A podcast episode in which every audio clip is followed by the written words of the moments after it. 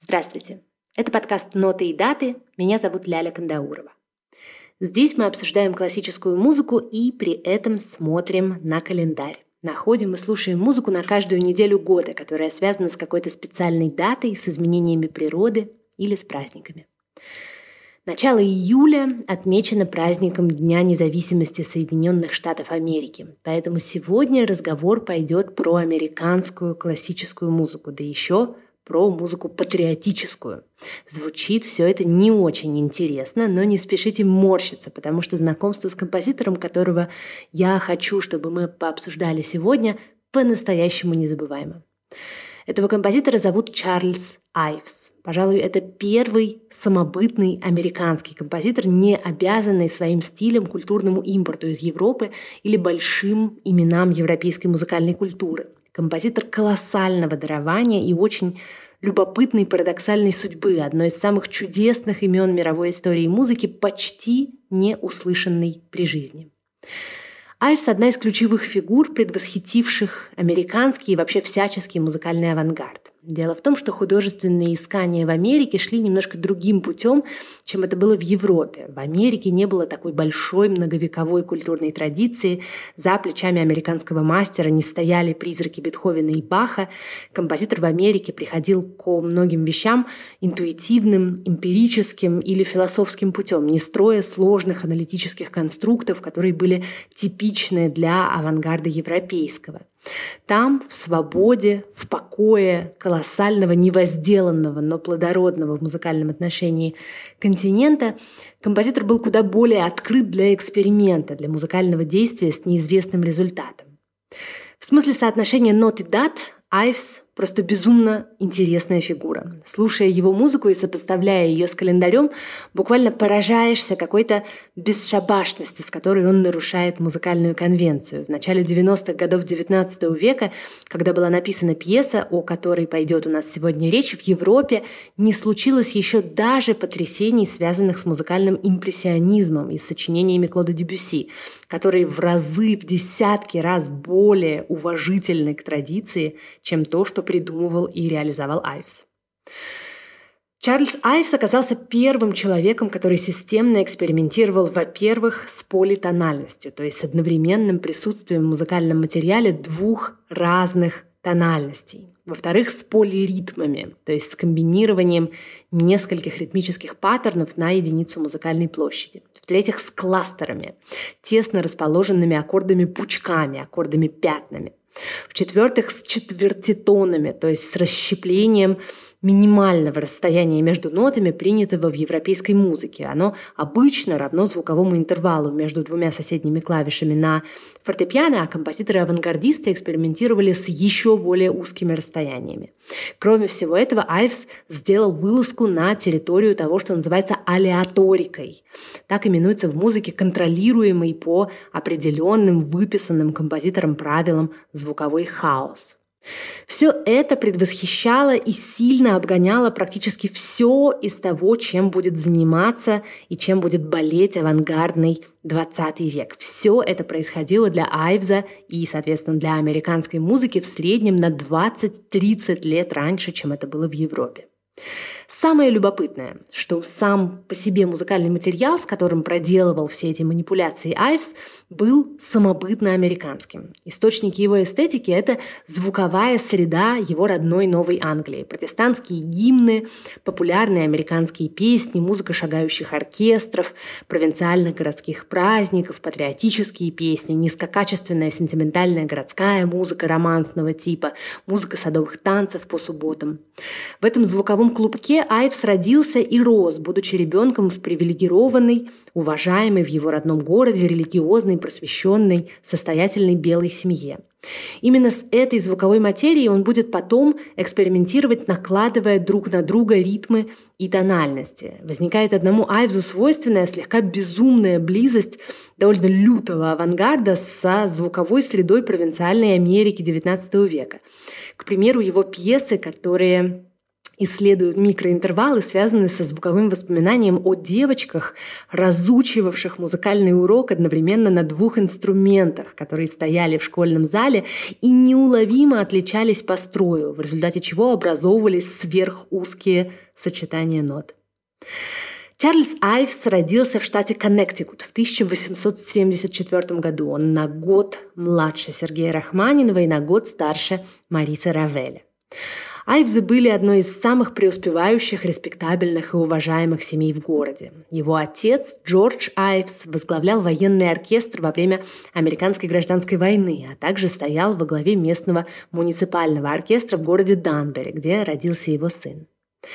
Еще Джордж Айвс преподавал теорию музыки, но при всем этом был человеком, который чрезвычайно неортодоксально мыслил в музыкальном отношении программная история о детстве Айвза, про то, как Айвз-старший Джордж застал своего пятилетнего сына Чарльза, играющим на фортепиано кулачками. Тот отбивал ритм к одной из отцовских пьес для военного оркестра, но вместо барабана мальчик бил по клавишам. Вот что сделал бы каждый из нас, любой родитель в такой ситуации? Отец даже не думал сообщить Чарльзу Айвзу, что на фортепиано вообще-то так не играют. По воспоминаниям Айвза, отец сказал ему, что на фортепиано вполне можно играть так, если хочется, если ты понимаешь, что делаешь, и отправил мальчика заниматься на ударных.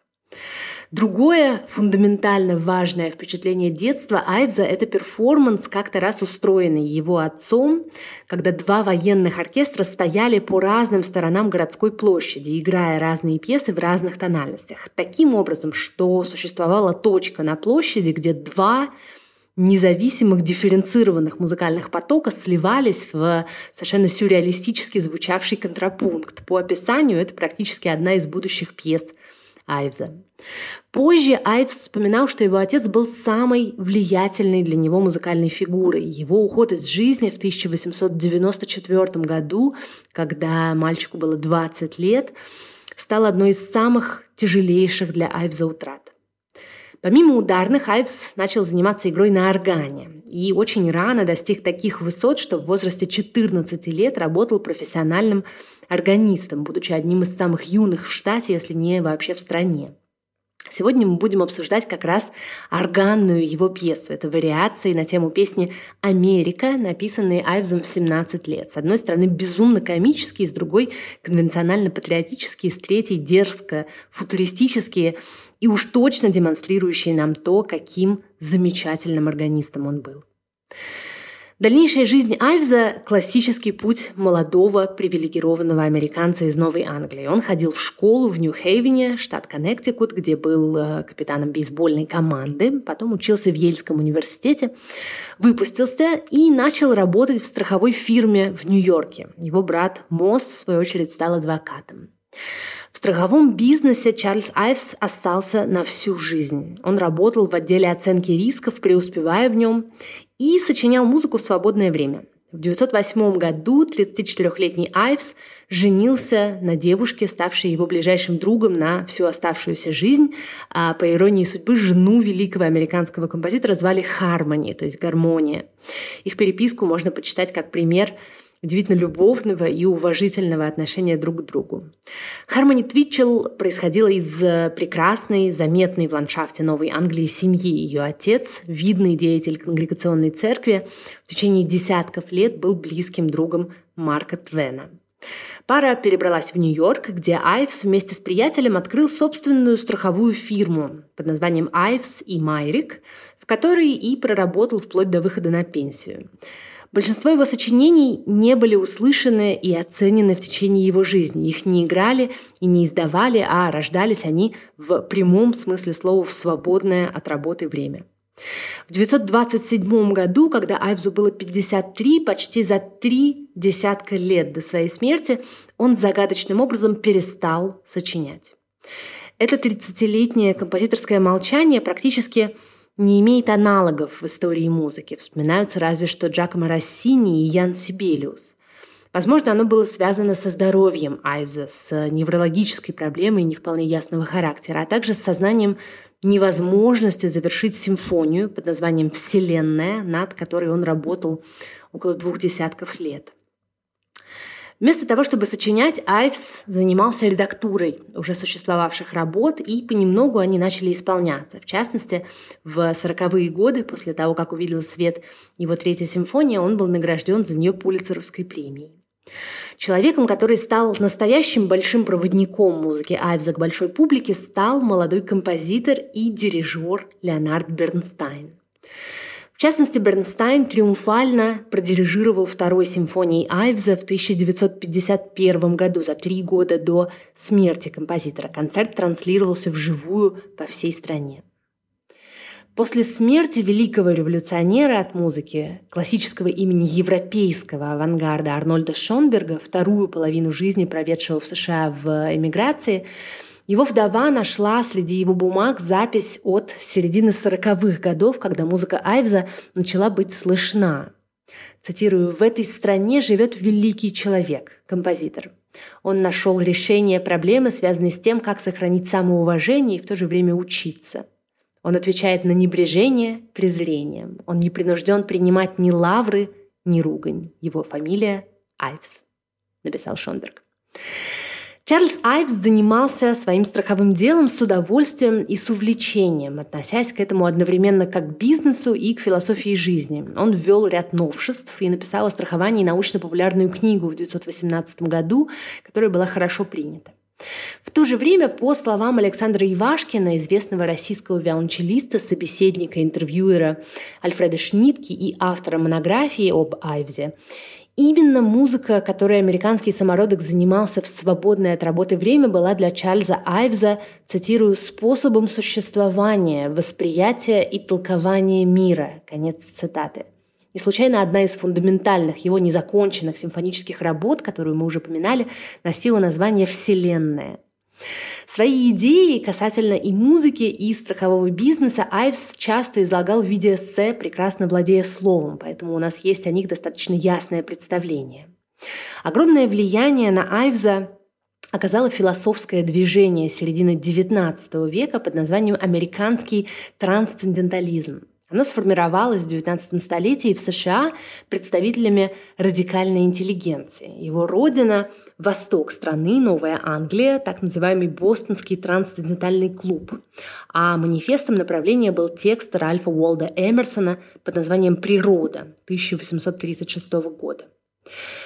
Учение это представляло собой особую форму идеалистической философии или даже мифологического сознания, которое осознавало сверхреальное, трансцендентное как некую фундаментальную реальность. Люди, исповедовавшие это мировосприятие, были аболиционистами, то есть ратовали за отмену рабства, а также исповедовали стремление к контакту с этой духовной реальностью посредством философии, религии или искусства. Главными ключевыми идеями трансценденталистов были нравственное самосовершенствование и близость к природе, которая понималась одновременно в мистическом ключе и в очень американском хозяйственно-практическом ключе.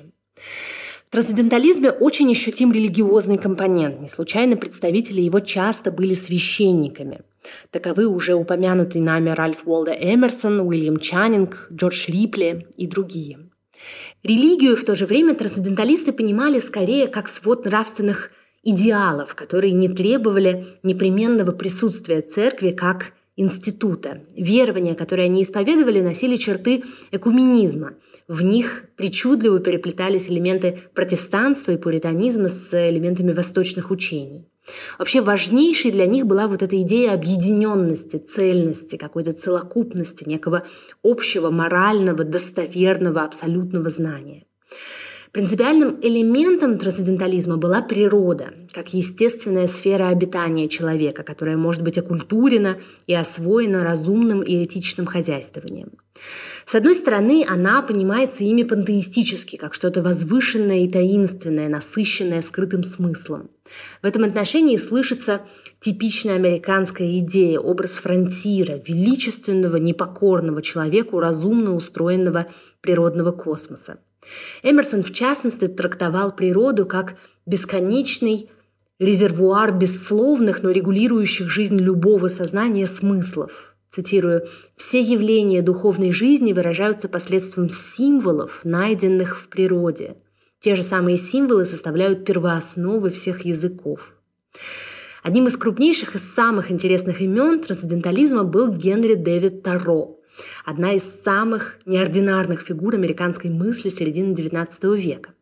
Программная книга Таро называется «Уолден» или «Жизнь в лесу». Это великолепное свидетельство того, как трансценденталисты относились к природе.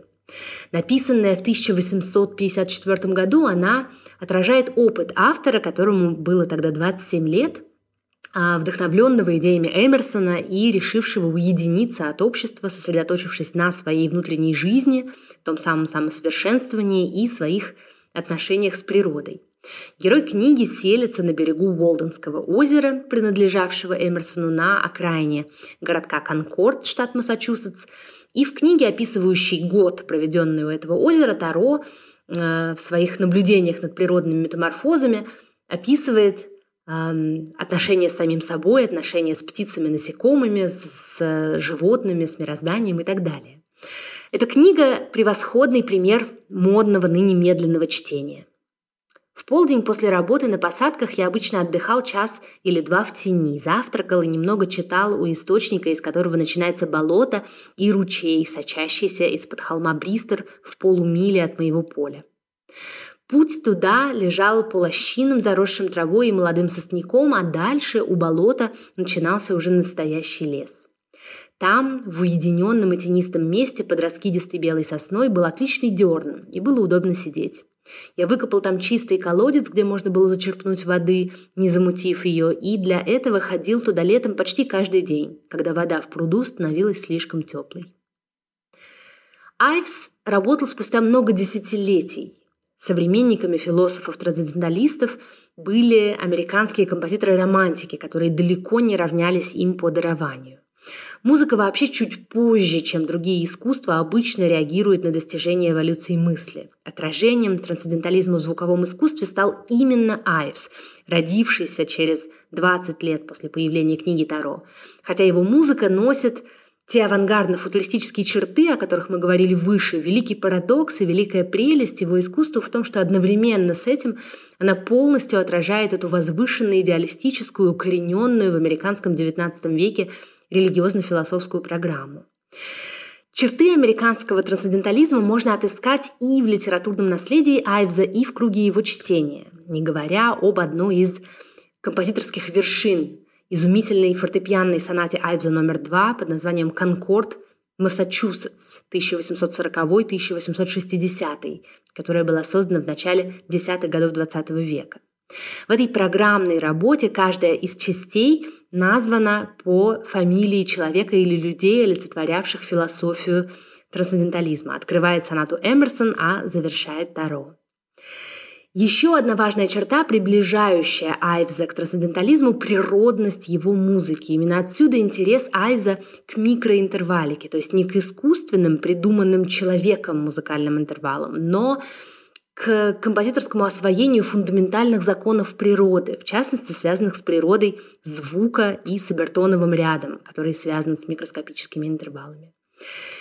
И еще есть тот мотив, который очень ясно звучит в сегодняшнем нашем опусе, одновременно весело и благоговейно оперирующим американской патриотической идеей. Напомню, это вариации на тему песни «Америка». Этот образ представляет собой пуританскую религиозно-метафизическую идею, такой типичный для Востока Америки миф об избранности, о мистическом и светлом так называемом граде на холме, представляющем Царство Божье на земле, который был заложен в основу существования американского государства еще праотцами-пионерами, первыми поселенцами восточных штатов, с которых началась история страны. Первый раз образ града на холме прозвучал в проповеди юриста и американского политического деятеля Джона Уинтропа, одного из пуританских лидеров. Это видение олицетворяет утопическое, идеальное сообщество пуританской Новой Англии, которое должно было служить моделью человеческого общества для остального мира. Град на холме – метафора национальной идентичности Соединенных Штатов, влиятельная и на сегодняшний день. Проводники этой идеи в музыке Айвза, конечно, протестантские гимны и близкие им по стилю патриотические песни, которых так много в его сочинениях. Традиция хорового их исполнения существовала при его жизни и сохранилась в XX веке. Именно от нее отталкивается наша пьеса на сегодня – вариации на песню «Америка» 1891 года. Одна из ранних хайвзовских работ и одна из часто звучавших. Написав вариации подросткам, Айвс, который, как мы помним, был изумительным органистом, часто исполнял их в церквях. Вариации были созданы, когда был еще в живых Айвс-старший, отец композитора Джордж Айвс. Он гордился работой сына, собственноручно отредактировал рукопись и попытался предложить ее для публикации издательством, потерпев, однако, на этом поприще фиаско. Джорджа не стало спустя несколько лет после премьеры вариаций в одной из нью-йоркских церквей. Вскоре после смерти отца Чарльз Айвс, любивший эти вариации и часто возвращавшийся к ним, надстроил их двумя странными, озадачивающими интерлюдиями, как будто бы памяти отца, а о них мы вскоре поговорим.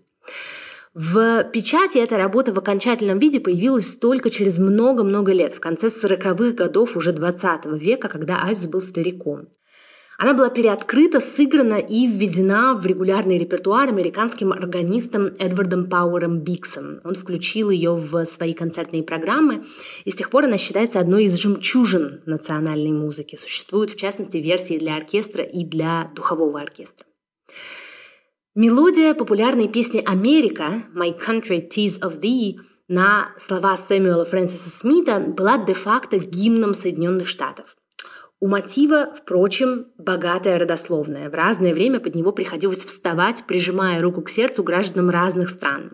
В оркестровке э, Томаса Арне это британский национальный гимн «God Save the Queen», Ранее он был и гимном России, утвержденный Александром I и существовавший в этом статусе с 816 по 833 год под названием «Молитва русского народа» на слова Жуковского, и гимном Швейцарии до 1861 года, гимном Германии с 1871 года по 918, а сейчас, внимание, является гимном Лихтенштейна и королевским гимном Норвегии. Айвс сочинил цикл вариаций к 4 июля. Они должны были прозвучать в методистской церкви в одном из районов Нью-Йорка, где он работал органистом. Даже сейчас, при том, что технические стандарты игры на инструменте, как в спорте, непрестанно растут, работа эта представляет собой существенную сложность для органиста, в то время как сам Айвс говорил, что играть эту пьесу весело, как будто играешь в бейсбол. Свидетельство того, каким выдающимся органистом на момент сочинения работы был этот подросток. Структура пьесы – тема, пять вариаций и кода. Так называется финальный раздел, венчающий пьесу. Теперь самое интересное. В целом, эта пьеса звучит достаточно конвенционально, как и должны звучать вариации на патриотическую песню, созданные ко Дню независимости родной страны. Но после второй и после четвертой вариации следуют две интерлюдии, два небольших связочных раздела, те самые, которые добавил Айвс после смерти отца. Они звучат одновременно футуристично, немножко смешно и немножко жутко – После нехитрой гимнической мелодии, которая варьируется пару раз, что-то идет не так. Звучат безумные пятна, потеки, наплывы звука, как будто бы что-то сломалось и сошло с рельс. Слушатель внезапно хватается за голову и несколько секунд пытается понять, что стряслось. У него ли двоится в ушах, или файл попался битый, или органист сошел с ума – Дело в том, что эта музыка, созданная, повторю, в XIX еще веке, битонально. Одна рука органиста играет тут в одной тональности, а вторая рука и ноги, напомним, что у органа есть мануалы, то есть ручные, а также ножная клавиатура. Так вот, вторая рука и ноги играют в другой тональности. То есть два звуковых процесса проходят в двух разных, частично пересекающихся системах координат. Создается эффект тех самых двух оркестров на городской площади, контрапункта и смешения двух смысловых потоков. Звучит это весело, свежо и как-то очень бесшабашно. Айвс прекрасно осознавал хулиганский потенциал этой музыки. Еще одна черта американского авангарда – не относиться к себе чересчур серьезно. Так Айвс, например, писал, что при исполнении этой пьесы в церкви дети всегда начинали хихикать.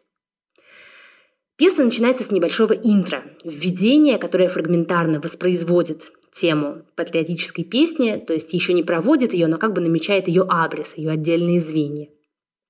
Потом, как всегда, в жанре темы с вариациями звучит изложение исходной темы. «Моя страна – это о тебе, о сладкая земля свободы, о тебе пою» в подстрочном переводе. Потом звучит первая вариация, очень классическая, с таким варьированием темы, которое называется фактурным. То есть тема хорошо угадывается, но проводится в обрамлении более кратких – виртуозно бегучих, повышающих напряжение длительности, а потом в сопровождении еще вдвое более быстрых, еще более цветисто украшающих нашу исходную тему. Потом звучит вторая вариация. Она варьирует ритм, а еще насыщается хроматизмами, то есть гармоническими оттенками, как будто на нашу исходную тему наложили цветовой фильтр. Потом звучит первая бетональная интерлюдия. Оцените эффект двоящейся, разъехавшейся звуковой реальности в ней. Конечно, это двоение эти пятна, этот хаос прекрасно просчитаны автором. Третья вариация, которая идет за ней, веселая, какая-то ярмарочно-карусельная. Звучание, фонизм органа напоминает тут шарманку на уличном празднике.